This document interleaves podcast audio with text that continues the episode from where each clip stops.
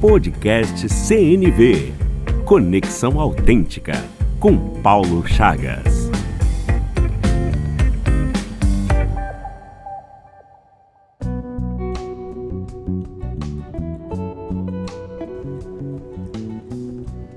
Olá, que bom te encontrar em mais um episódio do podcast CNV Conexão Autêntica. Eu sou Paulo Chagas e estou aqui para te ajudar a cultivar bons relacionamentos com o uso da comunicação não violenta. E no último episódio eu comentei sobre a importância de nos entregarmos de coração em um relacionamento. Acontece que isso não é tão simples de acontecer, não é verdade? Para você se comunicar de forma efetiva, estabelecendo uma comunicação mais autêntica com as pessoas, você pode se conectar de algumas maneiras no que chamamos na CNV com os quatro elementos ou quatro componentes Quais são esses quatro componentes que a comunicação não violenta traz para nós? O primeiro nós chamamos de observação, o segundo sobre sentimentos, terceiro necessidades e o quarto se fala sobre pedidos. Esses são os quatro componentes que nos apoiam a entrar numa conexão mais autêntica com as pessoas. Você pode olhar para esses pontos como um processo formal ou, se você preferir, olhar para eles como se fossem uma pontos de atenção, que você pode ficar mais atento em um diálogo, por exemplo. Aqui eu vou pensar, passar um breve resumo em como esses quatro elementos podem te ajudar a criar uma conexão mais autêntica e construir pontes nos relacionamentos ao invés de muros. No primeiro elemento, quando a gente fala né, sobre observação, a gente está falando sobre observar sem julgar. Parece um pouco desafiador fazer isso, né? Não julgar o outro. Estamos observando o que de fato está acontecendo em uma determinada situação. Quando você fala dos fatos que podem ser observados tanto por você quanto por outra pessoa, isso lhe ajuda a falar nas, numa linguagem em que evita de alguma forma que o outro entre em um mecanismo de defesa. Por exemplo, ao invés de eu falar que meu colega de trabalho só chega atrasado, eu posso buscar uma linguagem mais compreensiva e dizer: Hum, que interessante, meu colega só chega às 8h30 no trabalho. Perceba a diferença entre dizer que o outro só chega atrasado, como dizer que só chega às 8h30 por que falar assim é tão importante? É importante pois eu não estou falando do outro, e isso evita que o outro entre numa defensiva para discutir alguma questão comigo.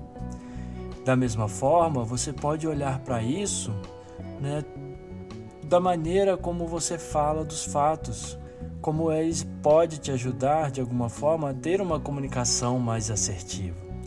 Isso são coisas que nós aprendemos inclusive na formação do coaching ontológico, de falar sobre aquilo que é observável. Porque quando nós fazemos dessa forma, evitamos conflitos. Entramos numa linguagem que o outro também está observando o mesmo que eu. E isso evita discussões. Um outro ponto seria o segundo elemento, quando a gente fala sobre os nossos sentimentos. Ou seja, como você se sente ao observar o que de fato aconteceu? Você se sente chateado, frustrado, magoado? É muito comum não falarmos dos nossos sentimentos, na é verdade? Ou porque não aprendemos como expressar, ou até mesmo porque não sabemos que nome daremos, nós vamos dar, né, para aquilo que nós estamos sentindo. Será que aquilo que você sente é raiva ou será que é uma tristeza? Não aprendemos a dar nome aos nossos sentimentos, não é verdade? E muitas vezes não tivemos espaço para colocar isso em prática. Ou porque o outro não sabe lidar com as nossas emoções também. Então, nem sempre conseguimos identificar com clareza. Portanto, é uma prática importante identificar o que está vivo dentro de você Comece a observar mais as, as reações do seu corpo. Essa é uma dica muito interessante, porque os sentimentos, de alguma maneira, eles são, sem, são mensageiros para nós. As reações que nós temos no nosso corpo está querendo dizer alguma coisa. E eu preciso escutar isso. Eu preciso estar atento ao meu corpo, às reações. Porque se eu ignoro isso, como é que eu vou também querer ser autêntico comigo mesmo e com as pessoas que estão em minha volta? O terceiro elemento, eu diria que é um dos mais importantes, né? não desmerecendo os outros passos, mas são as necessidades humanas universais.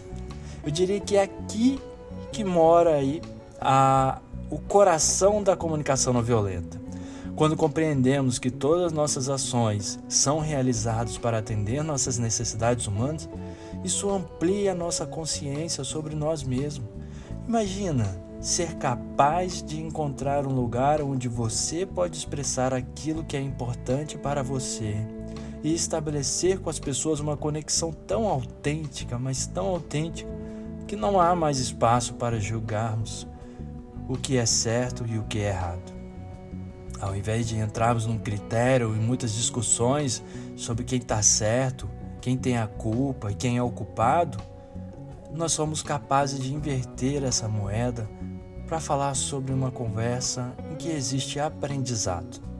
Nós viemos a esse mundo para isso, foi para aprender, não é verdade?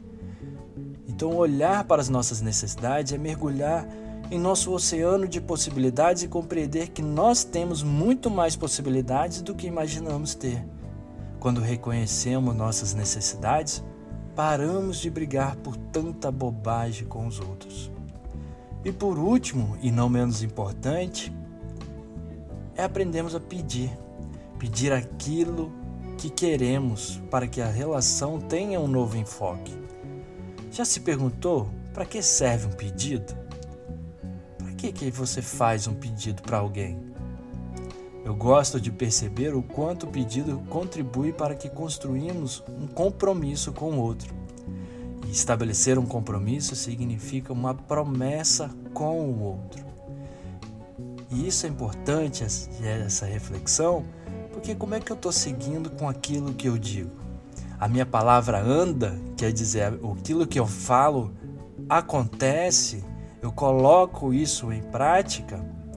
Tem uma historinha muito interessante do Gandhi que conta que certa vez uma mãe ficou na fila, né? Muitas pessoas é, faziam fila para falar com o Gandhi. E quando chegou perto do Gandhi, falou com ele: Gandhi, eu gostaria que você falasse com meu filho para parar de comer açúcar. E ao invés do Gandhi falar com ele naquele momento, ele pediu para aquela senhora: Olha, então volte aqui semana que vem. E passou a semana, a senhora voltou para a fila e lá encontrou o Gandhi novamente. Falou: Gandhi, você pediu para eu voltar essa semana porque você iria falar com meu filho para parar de comer açúcar.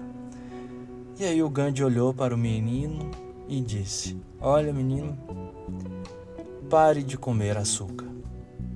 A mãe ficou intrigada, por que será que o Gandhi pediu uma semana para isso? E na hora que ela perguntou, Gandhi, por que, que você pediu para falar nessa semana e não na semana passada, quando eu estava na fila?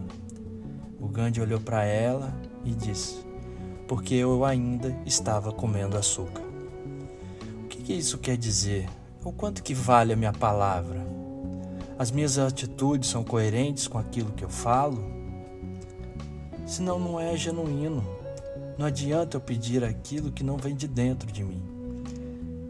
Eu sei que algumas pessoas não gostam de pedir por achar que isso é um sinal de fraqueza, mas quero te oferecer um outro ponto de vista. Já imaginou o quanto realizar um pedido pode ser transformador? mesmo quando corremos o risco de receber ou não. Nada se move sem um compromisso estabelecido, e pedir aquilo que queremos é fundamental para a construção de um relacionamento maduro.